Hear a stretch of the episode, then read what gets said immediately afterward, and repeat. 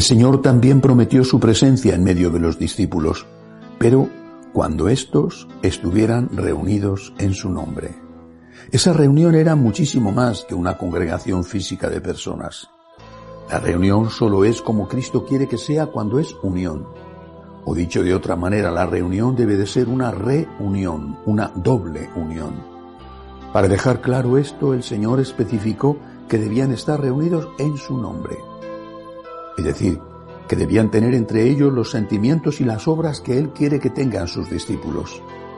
Ese tipo de unidad, que no es la uniformidad de la dictadura, es la materia prima sobre la cual se hace presente el Señor, lo mismo que la materia prima de la Eucaristía, los signos sensibles son el pan y el vino.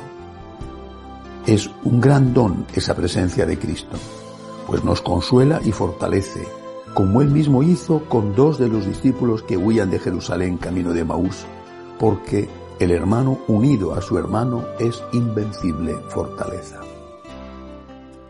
Propósito. Agradecerle a Dios su presencia entre nosotros, poniendo los medios para que Él pueda hacerse realmente presente en la comunidad.